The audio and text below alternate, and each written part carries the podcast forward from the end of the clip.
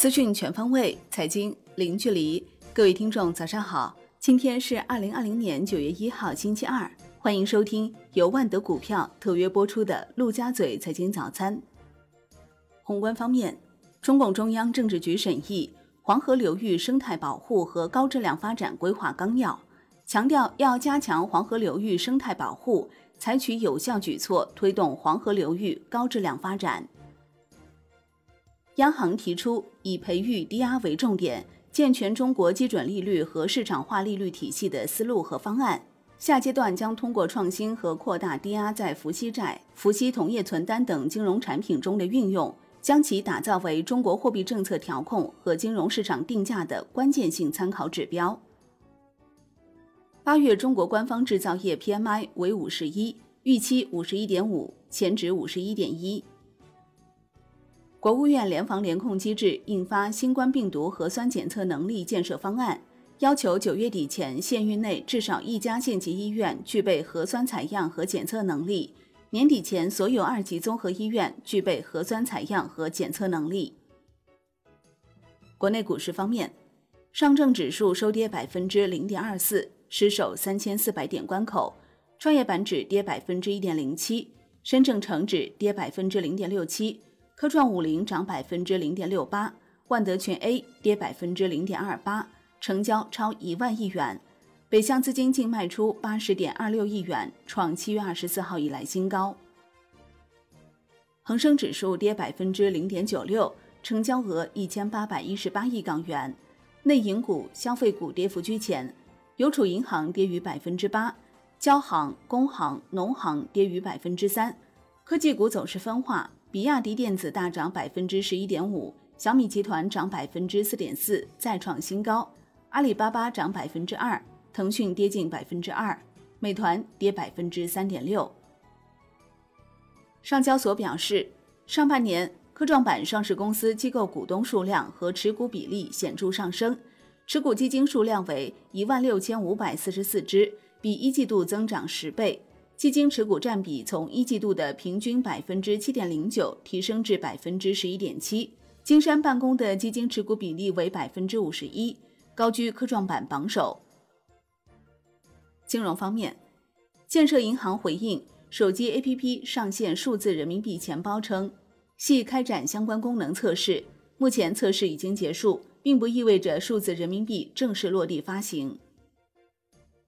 银保监会表示。二季度保险业主要经营指标回升，偿付能力充足率小幅下降，仍保持在合理区间。二季度末纳入审议的一百七十八家保险公司，平均核心偿付能力充足率为百分之二百三十点四。楼市方面，西安拟出台商品房销售公示新规，除明码标价等，房企还需标示不利因素。如可能产生废气、辐射、噪音、烟尘污染等，以及项目不确定因素，如教育资源等。产业方面，工信部通报第四批侵害用户权益 APP，包含蛋壳公寓、Zaker 新闻、新氧医美、网易公开课等一百零一个 APP。商务部要求进一步加强商务领域塑料污染治理。引导商场、超市等场所推广使用非塑制品和可降解塑料袋，在餐饮外卖领域推广使用替代产品。知情人士称，TikTok 美国、新西兰和澳大利亚业务竞购者已确定，出售价格预计在两百亿到三百亿美元之间，交易最快可能周二宣布。据三十六氪消息，在线教育品牌猿辅导。即将完成新一轮十二亿美元融资，估值将超过一百三十亿美元，一跃成为全球估值最高的在线教育独角兽公司。海外方面，美国财长努钦表示，如果万亿美元的救助规模不够，可以做得更多。美国宣布对墨西哥、巴西钢铁进口采取更多措施。美联储副主席克拉里达表示。前瞻指引和购债计划将继续有效，对未来实施收益率曲线控制措施持开放态度，重申美联储不会实行负利率。国际股市方面，美国三大股指涨跌不一，纳指再创历史新高，截至收盘，道指跌百分之零点七八，标普五百指数跌百分之零点二二，纳指涨百分之零点六八。八月道指涨百分之七点五七，纳指涨百分之九点五九，标普五百指数涨百分之七点零一。道指录得一九八四年以来最大八月涨幅，标普指数录得一九八六年以来最大八月涨幅。欧股全线走低，德国 D X 指数跌百分之零点六七，月涨百分之五点一三。法国 C C 四零指数跌百分之一点一一，月涨百分之三点四二；英国富时一百指数跌百分之零点六一，月涨百分之一点一二。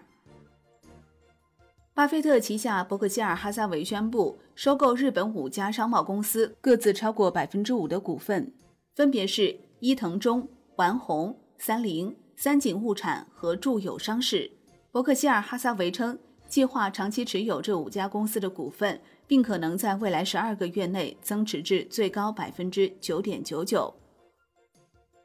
商品方面，国际油价全线下跌，New Max 原油期货收跌百分之零点三五，报四十二点八二美元每桶，八月涨百分之六点三三，连涨五个月。COMEX 黄金期货收跌百分之零点二四，报一千九百七十三点九美元每盎司。八月跌百分之零点六，COMEX 白银期货收涨百分之二点三，报二十八点四三美元每盎司，八月涨百分之十七点四。伦敦基本金属涨跌不一，其中 LME 七铜、LME 七锌、LME 七镍、LME 七铝收涨，LME 七锡、LME 七铅收跌。国内商品期货夜盘涨跌不一，其中纯碱、纸浆、一二醇收涨。LPG 燃油二十号交收跌，黑色系多数上涨，其中动力煤收跌。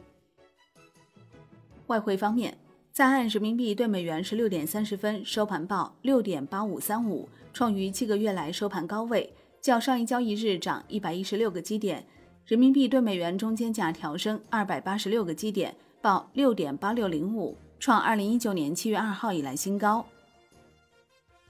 外管局印发。经常项目外汇业务指引（二零二零年版）全面整合经常项目外汇业务现有法规，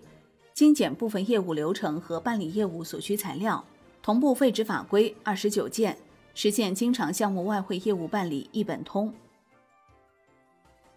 纽约尾盘，美元指数跌百分之零点一二，报九十二点一七一一，八月跌百分之一点四，并连跌四个月。好的，以上就是今天陆家嘴财经早餐的精华内容，感谢您的收听。获取更多专业资讯，请打开万德股票 APP，也欢迎您关注转发哦。我是林欢，我们下期再见喽。